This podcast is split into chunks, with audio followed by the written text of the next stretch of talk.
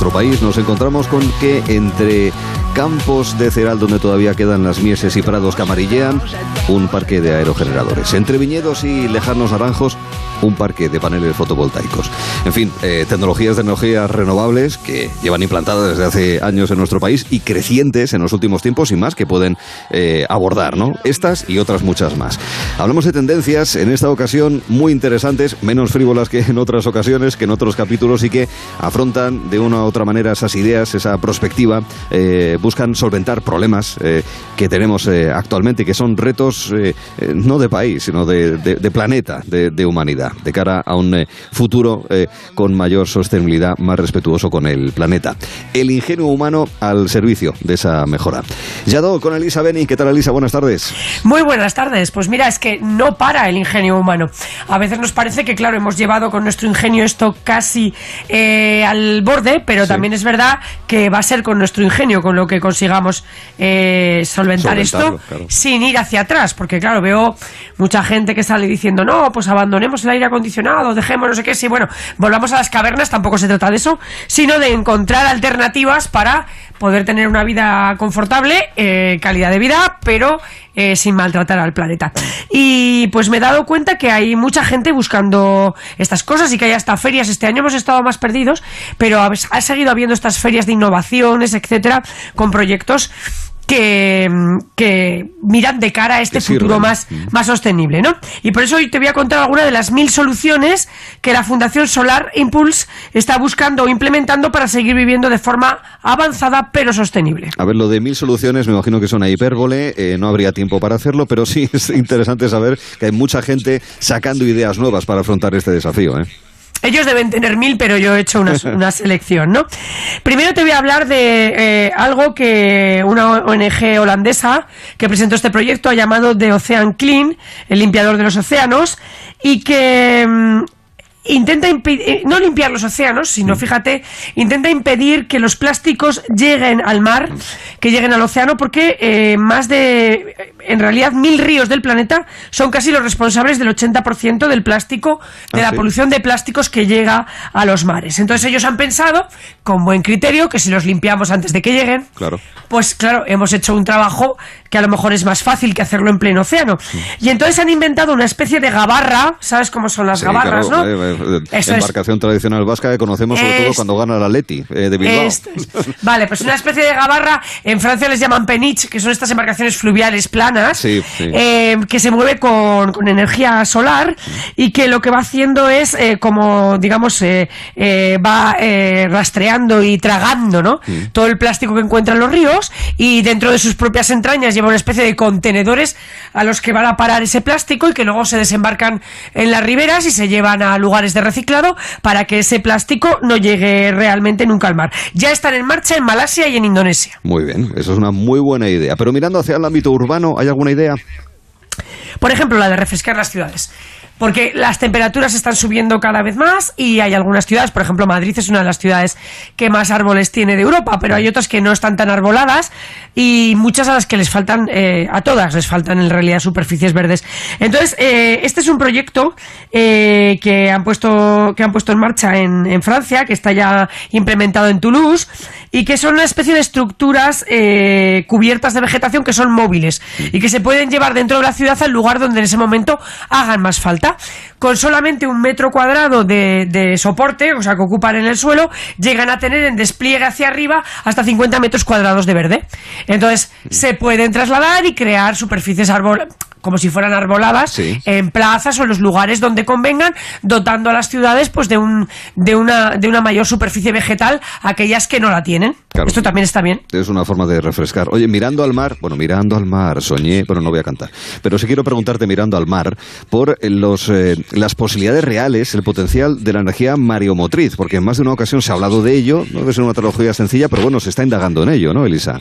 Pues sí, eh, hay un proyecto también que se llama EcoWife eh, Power, que lo está poniendo en marcha Israel y que consiste eh, en, conseguir efectivamente esa electricidad que producen las obras, las olas, pero sin crear infraestructuras añadidas, es decir, sin hacer nuevos mastodontes humanos, sino instalándola en, bueno, pues en lugares que ya existen, en muelles, en salidas de la costa, en acantilados, en lugares donde ya tenemos hechas estructuras que sobre el mar y que no hay que añadir otras. Entonces, bueno, esto al principio lo están probando eh, para, por ejemplo, urbanizaciones que están al borde del mar, en los acantilados, etcétera, y han conseguido pues que ya toda la energía que venga de estas de estas urbanizaciones proceda directamente de las de las olas. Es un primer paso para a partir de ahí poderlo llevar a eh, un nivel mayor y bueno, oye, quién sabe si en el futuro podremos meter la energía de las olas tan que es inagotable y que además no para nunca ni en verano ni en invierno.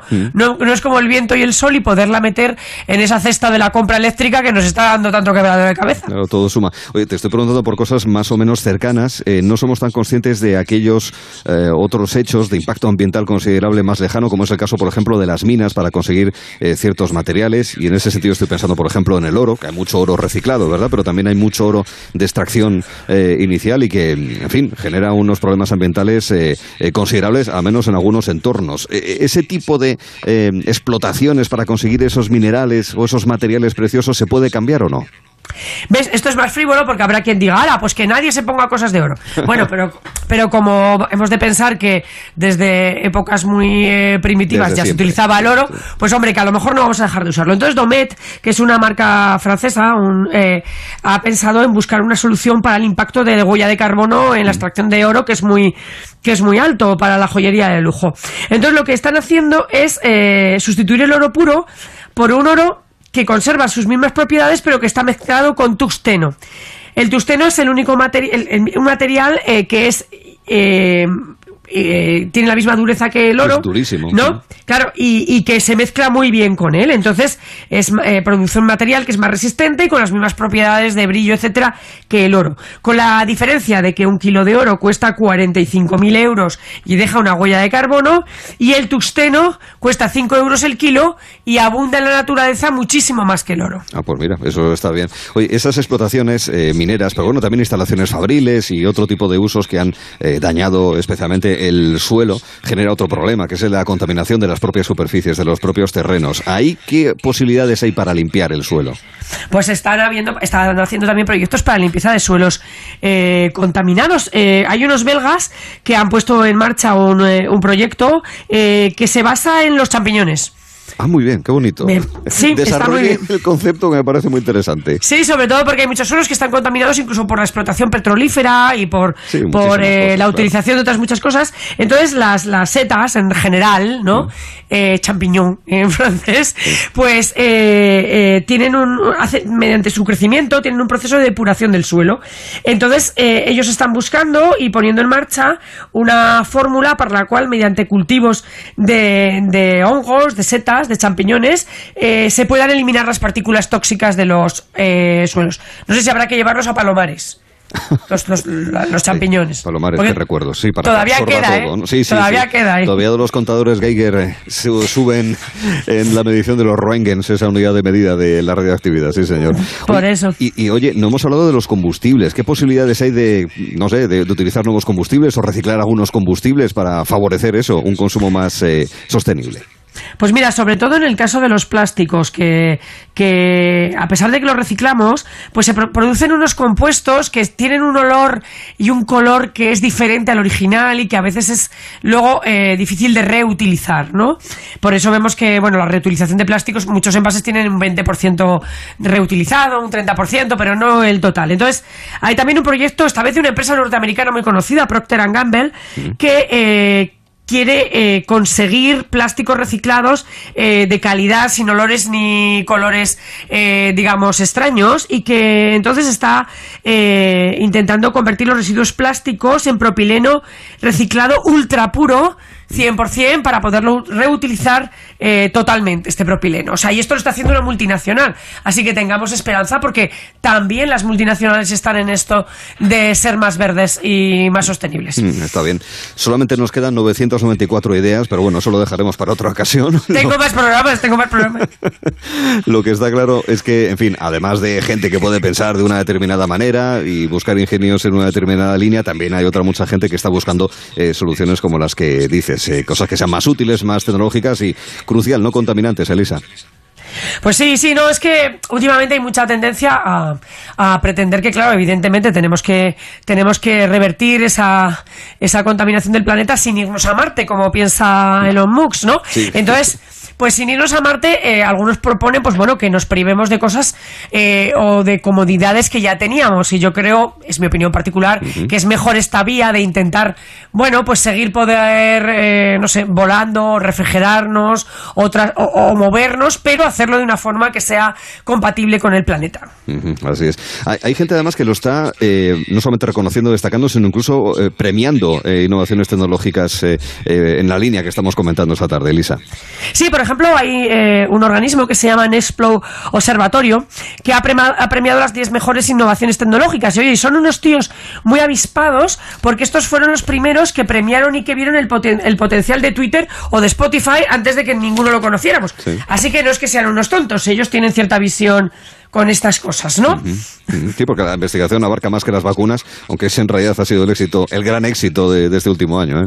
Bueno, el gran éxito de muchas décadas, ¿eh? ha sido el gran éxito de la humanidad y de eso nos tenemos que congratular.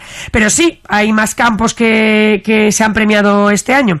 Por ejemplo, han premiado un proyecto que se llama 360 Educación que es una escuela totalmente eh, virtual y que la han puesto en marcha en Myanmar.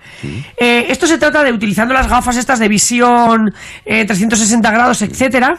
Pues en primer lugar que los niños cuando no han podido ir al colegio pudieran desde ahí estar en la clase, pero luego los han utilizado también para estas mismas clases, por ejemplo, cuando están en geografía, introducirles de forma virtual eh, en 360 grados, como si ellos estuvieran allí, los lugares que estaban conociendo. Ah. Eh, eh, y esto es muy interesante, pero claro, no es lo mismo que te hablen de los glaciares no sé qué alpinos que se forman no sé cómo, a que, que te metan 360 grados dentro de un glaciar alpino y los ves, ¿no? Y es como si estuvieras allí. Entonces, bueno, esto ha sido uno, uno de los proyectos que han premiado. otro es un proyecto norteamericano que consiste en aislar una sola conversación en tu cerebro, mm. ¿vale? A ver. Se llama Cognitive Hearing Aid. Eh, pues mira, eh, han llegado a la, conclusión estos, estos eh, investigadores que muchas veces nos pasa que en lugares de mucho ruido o donde hay mucho follón y muchas conversaciones cruzadas, no todas nos interesan y que hay una que siempre capta más nuestra atención y que probablemente es la que menos logramos oír. Entonces esto consiste en un aparatejo que te lo metes en el oído y con inteligencia artificial y entonces cuando estás en una conversación de estas eh, llena de brujaja, de lío, pues eh, detecta en tu cerebro cuál es la que más te interesa la isla, le sube el volumen y te baja las demás. Me encanta, lo quiero. ¿Lo quieres? Buenísimo, fantástico, me parece maravilloso para estar ahí al oro. Solo tiene una pega, yo le veo, te la voy a poner. y es que esto sirva más para centrar a la gente en solo quiero leer y oír lo que me, lo que, lo que me gusta y no quiero oír a los que no me gustan y dicen lo contrario. Pero bueno, está bien, no es mala idea. Muy bien. Oye, Chile también tiene su aportación en estos premios. Pues sí, eh, eh, tienen un, les han premiado una cosa que se llama Yusepo, que es una aplicación eh, también de inteligencia artificial que mediante bases de datos consigue descomponer todas las moléculas de olores y sabores de los alimentos y luego esas mismas moléculas buscarlas en plantas para crear esos mismos eh, elementos con plantas. Por ejemplo, queremos un yogur de plantas. Ellos descomponen con inteligencia artificial cuáles son las moléculas de olor y de sabor eh, químicas que entran en el yogur y luego buscan en las plantas esas mismas moléculas para mezclarlas y conseguir un yogur que esté hecho con plantas. Mira tú ¿Cómo lo ves? Pues me parece fantástico también. Yo soy muy de yogur, con lo cual me voy a Chile. Y muy de, y muy de plantas. Sí, muy de plantas también. también muy de plantas. Oye, mira, fíjate, uno de los premios, eh, hablábamos, hablabas tú la semana pasada, Jadok, también aquí, sobre los drones, sus utilidades, pero también los eh, riesgos o retos que, suponían y también hay una innovación interesante en este ámbito. Sí, eh, es una, lo han hecho una, una mezcla de un consorcio norteamericano con Zimbabue y con otros países africanos y se trata de proteger los animales salvajes de los, sobre todo de los furtivos, ¿no? De los cazadores furtivos. Entonces han creado una inteligencia artificial que es capaz de diferenciar ella misma qué son animales, qué son seres humanos y qué son coches o ve- eh, vehículos, ¿no? Y eh, mediante esta observación, pues puede detectar dónde hay animales y cuando aparecen eh, seres humanos con vehículos en zonas donde no deben estar, que son cazadores furtivos, y eh, inmediatamente alertar a los guardianes de la reserva, etcétera, para que puedan acudir a detenerlos antes de que maten animales. Así que mira, esto también está muy bien y es muy sostenible. Eso es también, eh, también es interesante. Oye, y para esas situaciones en las que necesitamos una ayuda extra, digo, para nuestro propio organismo, ¿hay alguna idea en ese sentido? Pues sí, mira, eh, el Reino Unido ha creado la Hand Assist, una mano biónica para las personas que tienen, pues han sido amputadas, que necesitan eh, órganos eh, suplementarios. Eh, hasta ahora tú tenías la mano biónica y tu cerebro tenía que darle órdenes a la, estaba conectado y tu cerebro tenía que darle órdenes a la mano, ¿no? Sí. Eh, eh, esto producía algunas complicaciones respecto al uso de la mano y han, han conseguido hacer una mano biónica que tiene una cámara y con inteligencia artificial es la propia cámara la que le dice a la mano cuál es la mejor manera de coger ese objeto, sin que tu cerebro tenga que llegar a intervenir. Ya, Eh, pues es una aplicación también para tener en cuenta. Oye, eh, echo de menos, no sé si habrá algo, ¿hay algo relacionado con tema de datos, Big Data y esto que está ahora mismo presente en tantos órdenes de la vida? Pues una cosa que han inventado unos alemanes que se llama Wisken, que lo que pretende es monitari- monitoriza- eh, monetarizar los datos personales. Todos sabemos que, ya nos lo han dicho mil veces, que si es gratuito tú eres el producto y que cada vez que nos dan algo gratis Sí. en Internet nos lo están cobrando eh, con nuestros En datos. vida, Entonces, sí. claro, esto sería una aplicación que no sé si hasta qué punto lograrán ponerla eh, en marcha, ¿no?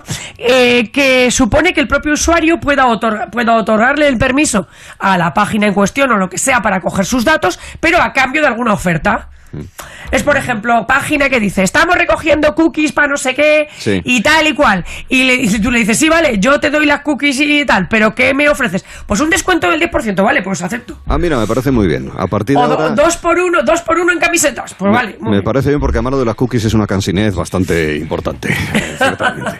No, bueno, en todo caso, este es un muy buen listado, ¿eh? el que se ha recogido, en el que se están haciendo aportaciones, contribuciones para mirar hacia adelante, ¿verdad? No para retroceder, sino más bien al contrario, para progresar y avanzar en esa línea general de cambio, ¿no? En nuestra manera de, de seguir viviendo bien, de manera cómoda, como decía esto al principio, pero consumiendo de una manera algo más ordenada, ¿verdad? Y que a mí me ha parecido muy interesante porque muchas veces todo el rato nos cuentan los problemas y tenemos este problema y tenemos el calentamiento y nos cuentan los problemas, pero yo, no sé, me parece que falta información respecto A a, cómo, se- a cómo se está avanzando ya de una forma muy interesante en las soluciones. Así que las tendencias aquí las tenemos. Ánimo a los científicos y los tecnólogos, que para eso estamos aquí los de la radio y los medios de comunicación en general, para contar las cosas que también se hacen en favor de ese cambio. Elisa Beni, Yadó, un beso muy fuerte. Hasta la semana que viene.